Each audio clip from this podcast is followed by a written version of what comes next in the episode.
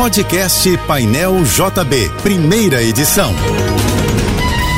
Fique agora com as principais notícias desta manhã. Oferecimento Assim Saúde. Hospitais, clínicas, exames e mais de mil consultórios. Ligue 21025555. Univassouras, formando o profissional do futuro. Acesse univassouras.edu.br. Americanas Empresas. Uma Americanas inteira para a sua empresa. Apoio Soluvan, o shopping do seu condomínio, maior distribuidora de contentores e lixeiras do Rio.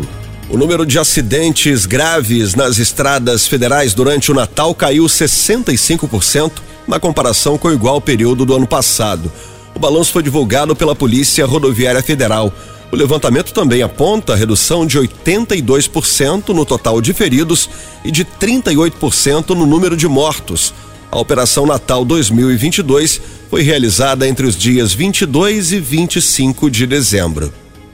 Esta terça-feira no Rio será de tempo nublado, com previsão de pancadas de chuvas e trovoadas. Há possibilidade de chuva forte durante o dia de hoje. De acordo com o Instituto Nacional de Meteorologia, a temperatura deve chegar à máxima de 28 graus na capital fluminense. O ministro Alexandre de Moraes, do Supremo Tribunal Federal, mandou prender o blogueiro Oswaldo Eustáquio por ele descumprir medidas cautelares após ter uma detenção revogada. O ministro atendeu a um pedido da Polícia Federal que teve o aval da Procuradoria-Geral da República. Eustáquio tem autuado em manifestações em prol da intervenção militar, o que é ilegal. O blogueiro já tinha sido preso em junho deste ano também por participar de atos antidemocráticos. Ele foi colocado em prisão domiciliar, mas depois recebeu nova ordem de prisão por descumprir as restrições. A China vai deixar de exigir quarentena dos viajantes que chegarem ao país a partir do dia 8 de janeiro. O anúncio foi feito pela Comissão Nacional de Saúde e representa um passo importante para diminuir as restrições nas fronteiras praticamente fechadas desde 2020. A gestão da Covid-19 na China também será rebaixada da categoria A para B, ou seja, menos rigorosa, já que a doença se tornou menos virulenta e tende a evoluir gradualmente para a infecção respiratória comum. Os três anos de tolerância zero, fronteiras fechadas e bloqueios frequentes acabaram atingindo em cheio a economia chinesa, gerando descontentamento na população. Pesquisa realizada pela plataforma de hospedagens Airbnb mostra que das 10 cidades mais procuradas pelos viajantes no mundo, três estão no Brasil. São elas Florianópolis, Porto Seguro e Salvador. Nessa mesma lista aparecem cidades como Málaga, na Espanha, Sydney e Melbourne, na Austrália, e Auckland, na Nova Zelândia. A pesquisa da plataforma sugere que em 2022 a flexibilidade que os trabalhos remotos e híbridos ofereceu levou a uma revolução na forma como as pessoas vivem e trabalham, especialmente quando se trata de viagens. A Secretaria de Polícia do Senado decidiu restringir as visitas à Casa Legislativa após a escalada de atos antidemocráticos e episódios de violência em Brasília, às vésperas da posse do presidente eleito Luiz Inácio Lula da Silva.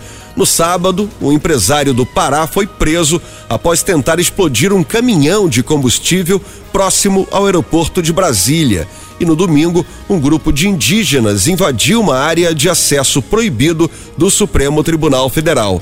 Agora, todas as pessoas que quiserem entrar no prédio do Senado terão que passar pelos pórticos de raio-x e detectores de metais. A medida vale inclusive para os servidores que costumam ser dispensados do procedimento.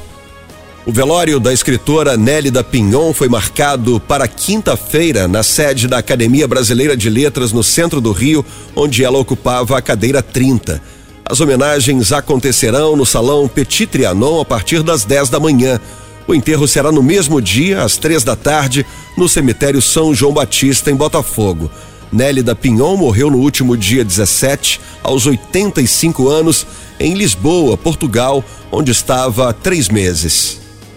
Subiu para 57 o número de pessoas que morreram nos Estados Unidos e no Canadá por causa da tempestade de inverno mais rigorosa em décadas. Óbitos por consequência das nevascas foram relatados em nove dos cinco estados americanos e pelo menos 28 mortes aconteceram em um condado do estado de Nova York, onde foi declarado estado de emergência. A tempestade provocou o cancelamento de cerca de 15 mil voos e as autoridades americanas estão chamando o fenômeno de tempestade do século. A previsão é de que o tempo melhore gradativamente no decorrer da semana nessas áreas dos Estados Unidos e do Canadá, mas ainda é perigoso ficar fora de casa. A Polícia Federal informou que conseguiu normalizar a distribuição dos passaportes represados até o último sábado, véspera de Natal após o governo liberar 31 milhões e meio de reais em verbas para a corporação. Como ainda há fila para retirar o documento, a Polícia Federal aconselha a pessoa a consultar o status do pedido no site da corporação antes de se dirigir ao posto. É preciso verificar se o documento está disponível para entrega. De acordo com a Polícia Federal, os atendimentos de novos pedidos seguem sem alteração em todo o país e os prazos de entrega serão normalizados quando a fila for zerada. Você ouviu o podcast Painel JB, primeira edição.